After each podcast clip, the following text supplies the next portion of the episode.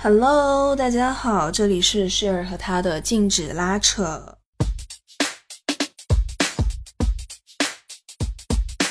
今天想和大家聊一聊我从买轮椅这件事情想到的关于衰老的一些想法。结论先行哈，如果说这期播客里面我只能提炼出一句话，那就是衰老其实只是表象，在表象之下更深层的是我们对于生命的无力感。但其实我们是可以通过沟通和互相陪伴来帮助长辈们抵御这种无力感的，同时呢，也让我们自己提前预习了衰老的这项功课。前段时间，我想给我的阿婆换一个更好的轮椅。她今年九十岁了，走不了太久的路，但是呢，她又很喜欢出去玩儿、出去溜达。她属于那种不出门就会发疯的类型。我曾经问过她，我说：“阿婆，我们家的家训是什么？”他说：“我们家的家训就是天上下刀子都要出去玩儿。”加上去年年底他感染过新冠之后，身体元气大伤。以前他非常抗拒轮椅和拐杖的，现在也都用上了。他之前坐的轮椅就和我们在大街上看到的百分之八十的老人、病人坐的那种轮椅一样，就是那种软的、很大的牛津布的轮椅。我之前从来没觉得这有什么问题，直到我看了一位 B 站的 UP 主，他叫大橙子好妹妹，城市工程的城，他的一期视频里面关于各种各样的轮椅做了一个测评。我才发现，原来阿婆正在用的这种最普遍的轮椅，其实是最最最最最最难坐的那种轮椅。感兴趣的朋友呢，我非常建议你们去看一下大橙子好妹妹的视频，相信会给你很多不一样的视角。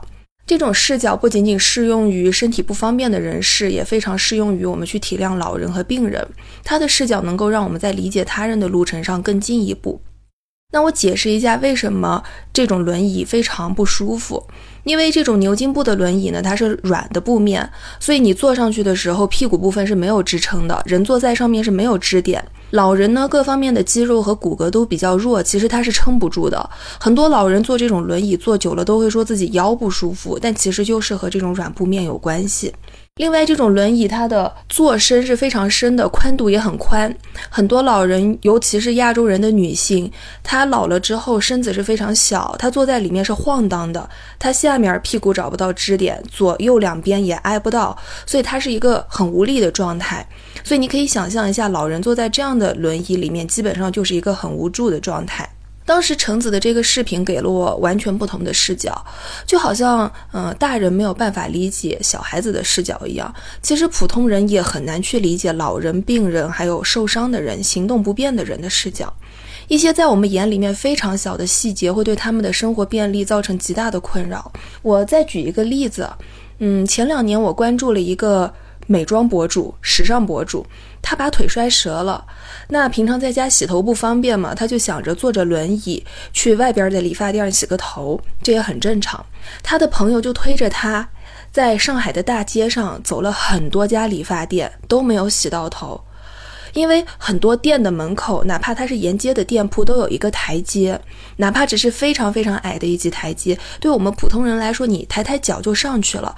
但是对于行动不便的人，对于坐轮椅的人来说，这浅浅的一级台阶就是天堑，他就是上不去。就是看过的这些内容，它让我意识到了我外婆在坐的这个轮椅其实并不舒服，所以我就想给她换一个。那在选购轮椅的过程中呢，我和我妈妈之间也发生了很多有意思的对话。我妈妈说要不要先问一下阿婆的意见？我说不能问，问了这个轮椅肯定就买不了了，因为首先她会嫌乱花钱，第二呢，她本来就很抗拒轮椅呀、拐杖这些东西。我妈妈就说这也能理解，因为这些东西呢会时时刻刻的都在提醒着她自己的衰老。我说我对坐轮椅倒是没有心理负担。那以后我要是到了六十岁，我刚满六十岁那天，我就整一个轮椅坐着，还要是电动轮椅。那别说以后了，我现在都想整一个坐着。我妈妈说这不是坐不坐的问题，而是坐轮椅对她来说意味着衰老，而衰老会带来很多的不便，以及面对生命的无力感。哇，我当时一下子 就被我妈妈说的这句话醍醐灌顶，就给震撼到了，一语点醒梦中人。我们一直以为衰老的含义无非就是脸上长皱纹啊、新陈代谢变慢、腰腹间有赘肉这样，但其实衰老的含义非常丰富，它不仅仅是长皱纹这么简单。而我们这些没有经历过衰老的人，对它的理解又是如此的肤浅和片面。无力感这三个字，应该就是人们对于衰老的恐惧的核心吧。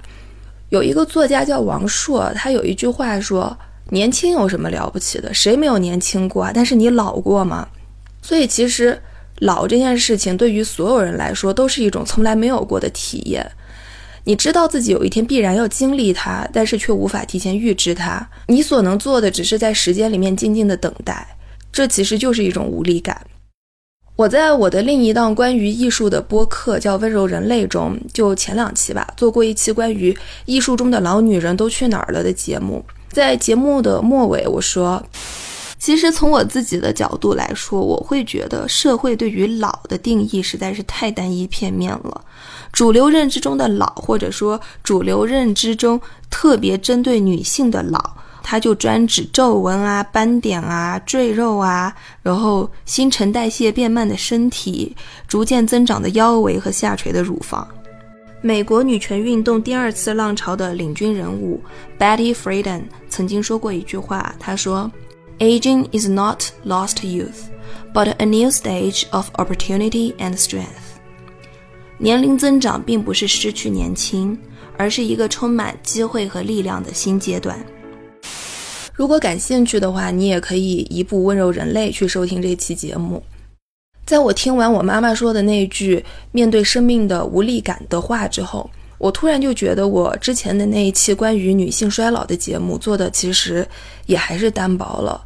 我还是只把对于衰老的认知局限在了皱纹和胶原蛋白流失上。我能想到的，以及我以我目前非常有限的生活常识所能 get 到的关于衰老的理解，就只是从十八岁变成三十八岁，就只是脸上胶原蛋白减少，身体的新陈代谢变慢导致长胖，以及随着年纪增长能力变强、见识变广。但是我对更深远的衰老，对那种。八九十岁的衰老所带来的无力感，可以说是一无所知。这个时候，我才开始摸到了一点人们关于衰老的恐惧的边缘。我开始明白了一点点许多老人对于衰老和疾病的那种羞耻和憎恶的情绪的来源。其实，衰老只是表象，他们所憎恶的、羞耻的、感到悲伤和自怨自艾的，更多的是那种对于生命的无力感。如果说我只是变老了，变成了七十岁，但是我的身体机能完全没有受到影响，那可能人类对衰老并不会那么憎恶和反感。秦始皇他追求长生不老，他求的是什么？他求的可不是面皮紧绷如十八岁的少女，对吧？他求的是身体的机能健康，求的是思维敏捷，求的是不要大小便失禁。人如果没有自己亲自老过，或者是贴身护理过老人，可能真的很难想象，衰老它不仅意味着面皮松弛，它还意味着大小便失禁，意味着五百米的距离要走半个小时，可能意味着几个月洗不了一次澡，意味着你吃不了自己想吃的东西。以前那些唾手可得的事情，在老了以后变得难于登天。你会发现自己能听到的声音越来越少，能看到的东西越来越少，思维越来越慢，而与此同时，外部世界却在飞速发展。我想，这才是关于衰老最令人恐惧的部分。好像整个世界都在往前走，只有你被留了下来。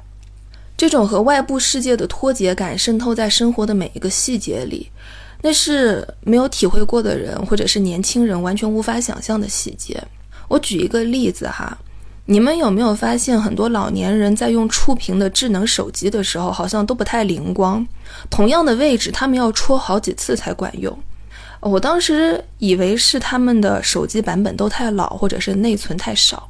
后来我和我爸仔细观察后才发现，人老了之后，皮肤会变得很干燥，手指头上的皮肤很容易干燥开裂。触屏手机有时候它就感受不到老人的那种干燥开裂的皮肤。所以他们用触屏智能手机总是要戳很多次才管用。我观察到这个细节的时候非常难过，就是我没有想到触屏智能手机这个让几乎所有人的生活都更便捷的设备，却在从内到外的层面上抛弃了老年人。从硬件上来说，老年人的手很难精准地控制这么小的一个屏幕，而屏幕有时候也检测不到他们干燥开裂的手。从软件上来说，很多 App 里面充斥着各种花里胡哨的 banner、弹窗、特别小的字体，还有特别多的广告。这些对老年人来说，可以说处处都是壁垒和陷阱。我说的这些东西，它非常的细小。但就是这些微小到不可思议的细节，它构成了衰老的人和现存世界之间的鸿沟。每一个这样的细节，它就像铲子一样，一铲子一铲子的把这条鸿沟越挖越深。就像那个坐着轮椅想要去洗头的博主一样，明明只是那么矮的一级台阶，但是他就是跨不上去。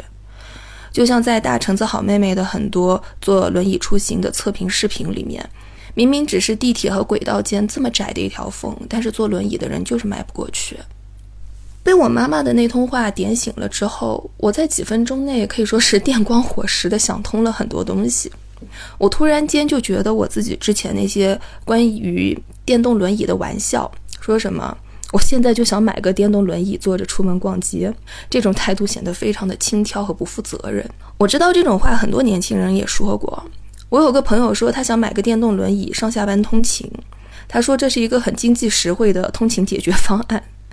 他说出来的时候，我们所有人都笑了，觉得他是个天才。但现在回过头来想，如果我们在身体行动不方便的人面前说这种话，在老年人面前说这种话，其实真的非常的轻佻，也非常的不尊重人。我们之所以能够带着如此轻松玩笑的口吻讲出这些话，并不是因为我们看透了人生，参破了红尘，能坦然的面对衰老，而是因为我们现在还年轻，我们对衰老对。那种人老之后的对生命的无力感一无所知，所以才会说出这些话。我们能够如此轻松地说啊，我要去坐电动轮椅，不是因为我们愿意坐，是因为我们知道我们有选择。我们可以选择坐电动轮椅通勤上班，也可以选择站起来走路、站起来跑。我们有选择，所以不怕。我们没有被真正的放到那种没有选择、无助、完全弱势的境地里面，所以。我应该以后再也不会说出那种“啊，我要买个电动轮椅坐着去通勤上班，或者是坐着去逛街”这种话了。年轻人，尤其是小一辈去劝老一辈坐轮椅的时候，用这种角度去劝的话，我觉得那也就是是咱们的奶奶了，舍不得打孙子。那要是换个人，早就两耳刮子给咱们扇出去了。我回到云南这几年，或许在事业发展上失去了一些所谓的机会。但是我一点都不后悔。很多人都会觉得啊，你正是大好的年纪，又是做传媒广告这个行业的，就应该去大城市打拼啊，就应该去结识人脉啊，你去 social 啊，对吧？你为什么要窝在云南这个大山里？但其实对我来说，我觉得这是我过得最不虚度的几年。我很喜欢这种每天晚上和家人一起吃饭，吃完饭陪我的阿婆搓一搓麻将，然后和爸爸妈妈一起遛遛狗、喝喝茶的日子。我从每天和家人的日常相处中学到了很多东西，他们的人生经历和阅历给了我很多不一样的视角，让我对生命说大一点是生命吧，说小一点其实就是生活有了更深的理解。我觉得我在和他们每一天的相处中都有在学到很多东西，然后这些不断学到的东西累积起来，它有让我变成一个更自洽、更舒展的人。而且这种陪伴它是双向的，这种收获也是双向的。我非常真切地看到了自己的陪伴和用心能够给家人带来的生活质量的提升。比方说，除了轮椅之外，我还非常热衷于给外婆、妈妈、姨妈这些女性长辈们买过很多东西。我这里可以简单的分享一下，或许会对你也有帮助。比方说，我给几乎所有的女性长辈们都买过无钢圈内衣。替换了他们过去穿的那种勒到窒息、会把肋骨都顶出淤青的钢圈聚拢胸罩，无钢圈内衣真的是，我建议你们所有人都搞一搞。女性长辈谁穿谁说好。再比方说，在我的建议下，他们终于不再会去买那种全是添加剂的老酸奶了。他们现在买包装食品的时候，开始学会看配料表，开始挑剔成分。像农夫山泉是七点五度 NFC 果汁这种产品，我觉得就是能够 pass 这道考验的产品。农夫山泉是七点五度果汁，是 NFC 果汁。NFC 就是非浓缩还原果汁，有新鲜水果直接榨取，没有先浓缩再加水复原的过程。最大程度保留新鲜果汁的口感与风味。我教他们说，辨别 NFC 果汁呢，就看配料表，一定得是不加水、不加糖、不加任何添加剂的。和市面上很多果汁不一样的是，十七点五度果汁的水果原料是农夫山泉自己的果园基地种出来的。他们的品牌理念就是靠天吃饭，因为用来榨汁的水果的风味很大一部分取决于这一年的自然条件，所以十七点五度 NFC 果汁每一口都是自然的酸甜。他们还有自己十七点五度牌子的橙子和苹果，都有非常严格的筛选标准，保证用来榨汁的水果都是高品质的。不是那种随便收来的不好的水果。在我孜孜不倦的安利下，我的家人们开始挑选牛奶的类型、酸奶的成分，包括果汁的品质。生活品质的提升有很多种，可能有的人会觉得生活品质的提升必须要住大房子、穿戴名牌名表，但是我觉得在小细节上去提升标准，对入口的食物有严格要求，或许会对幸福和健康的影响更大。果汁呢是家庭聚会中常见的饮料，但很多果汁里面果汁没多少，添加剂嘛倒是一大堆。如果有机会的话，你真的可以把农夫山泉十七点五度 NFC 果汁带到家庭聚餐的餐桌上。我特别喜欢这个果汁，它是那种脆苹果的清甜，好像是刚摘下的苹果在你嘴里炸开。市面上大多数的苹果汁更像是那种面苹果熟透的甜，但这个呢，它就是脆苹果的清甜。我会定期买这个果汁囤在家里的冰箱，随时打开都可以喝到，还可以和家人一起分享。大家可以查看 show notes 里的优惠链接进行线上的购买。除了线上，你还可以在世纪联华、盒马、永旺，还有 Olay 等线下超市买到农夫山泉十七点五度 NFC 果汁。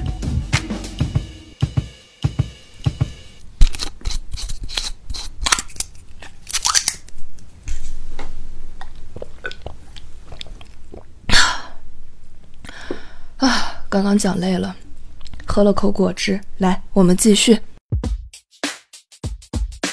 我觉得现在的年轻人说自己不怕衰老，说的也只是截止到六十岁的那种衰老。以我们现有的生活经验，我们对六十岁以后的身体健康和衰老程度可以说是一无所知。我们说的什么拒绝年龄焦虑、不惧衰老，顶多是针对皱纹和赘肉，但是对于真正的身体失能、大小便失禁。前列腺、白内障问题，还有认知能力变弱、阿尔兹海默症，我们还有勇气说不惧衰老吗？反正是我的话，我得想想。所以有的时候，我觉得我们可以换一个思路和长辈相处。如果把生活比作一场游戏，那么长辈们就像是提前试玩的玩家，他们比我们超前体验了好几十年。恐惧是来自于未知和失去控制感。我想，如果我们能多花一些时间和长辈们相处，换一种视角去看到他们的困境，这不仅对他们来说是一种安慰，也会给我们一些安全感。就好像你在小学三年级提前预习了初一的课程，那你就不会对初中的学习太害怕了，对不对？我们无法阻止自己的衰老，但是我们可以试着去了解它，而且这其实是一个双向的过程。你在提前预习衰老的同时，也在和长辈产生有意义的互动，你在把新的世界带给他们。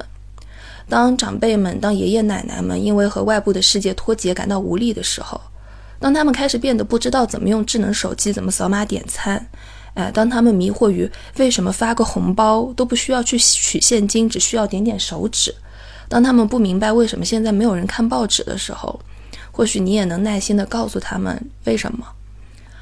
当我开始逐渐明白这种由于和外部世界脱节所带来的无力感之后，我就开始和长辈们去分享我的世界。我发现，邀请他们加入我的世界也很有意思。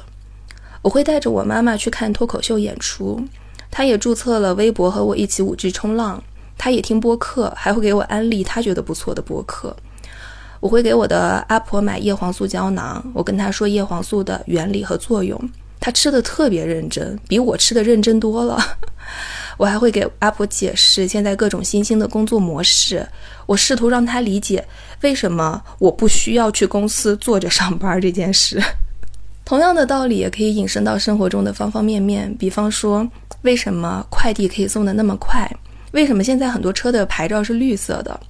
为什么现在在手机上点一点就做好的菜送到家？你在帮助他们了解这个瞬息万变的世界的同时，其实也在让他们逐渐找回他们和这个世界的链接和一些对生活的掌控感。而我们也在一次次的有实质的交流中，提前熟悉了生命的路径，提前预习了一些未来我们在生命中必经的难题。今天的这期选题，其实也是我在和家人的日常相处中突然想到的。家人的陪伴也是我这几年高幸福感的一个来源。对我而言，这些体验是非常重要的收获。我也希望能把这些收获分享给你，希望能对你有帮助。OK，我是 Share，这一期的禁止拉扯就到这里，我们下一期节目再见，拜拜。